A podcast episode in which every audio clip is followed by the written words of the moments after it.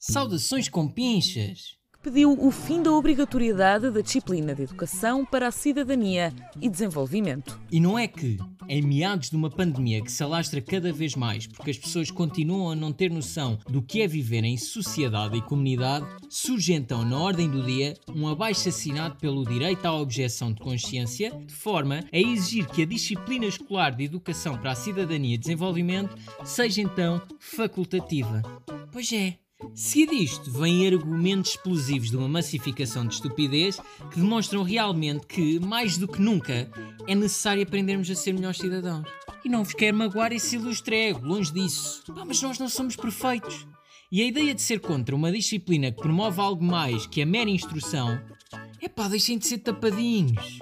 Muitos antagonistas afirmam que a disciplina é uma espécie de lavagem ideológica, o que novamente me parece uma afirmação em prol da massificação da estupidez, porque ora vamos lá analisar as coisinhas e limpar este cheiro a bafio. O plano curricular da disciplina aborda temas como direitos humanos, desenvolvimento sustentável, saúde, interculturalidade, participação democrática, entre outros tantos. Aparentemente, para esta gente, é claramente uma maçada ensinar valores constitucionais e científicos na escola. Epá, eu pergunto-me o que é que há aqui tão incómodo, pá. Será que é promover o papel ativo dos cidadãos? É. Estimular os jovens a debater? Pá, talvez seja isto.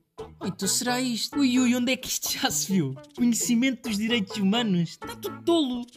A ideia da escola ensinar valores que podem não ir totalmente de encontro aos valores dos pais é realmente algo demoníaco, porque, meus caros, pode levar àquilo. Ah, pá, como é que se chama? Progresso.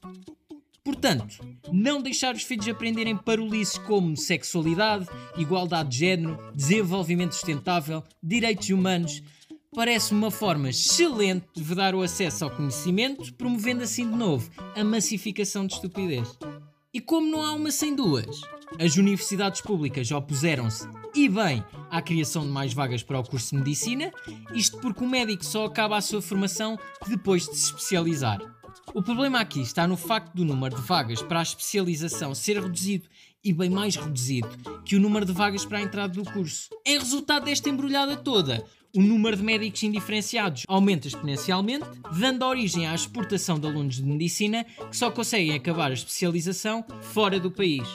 Ai, então como é que vamos resolver este problema? Em setembro de 2021, abre portas o primeiro curso de medicina numa universidade privada portuguesa.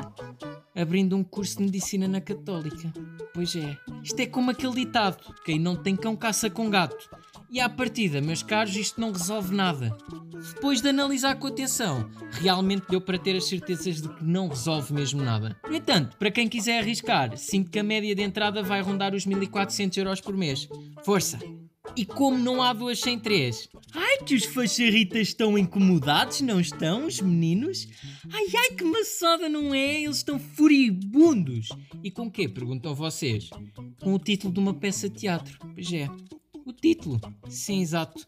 Palma direita para vocês. Catarina e a Beleza de Matar Fascistas, escrita e encenado por Tiago Rodrigues, que só vai estrear dia 19 de setembro em Guimarães, já está a incomodar os meninos que estão de veras amoados com o título. Pá, não tenho muito mais a acrescentar. É uma produção do Teatro Nacional Dona Maria II e, a meu ver, não existe motivo algum para o alarido.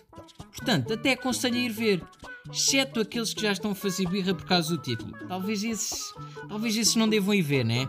Parece-me gente muito sensível. Vão levar a mal, por exemplo, se houver lá um preto pelo meio da peça, se houver sangue vermelho. Claramente implicar se houver uma mulher que não está na cozinha, eles lá arranjam qualquer coisa. Mas bem, penso que é isto por esta semana. Sexo sem consentimento vai ser considerado violação na Dinamarca. Ah!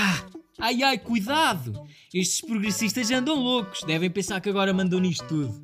Tchauzinho!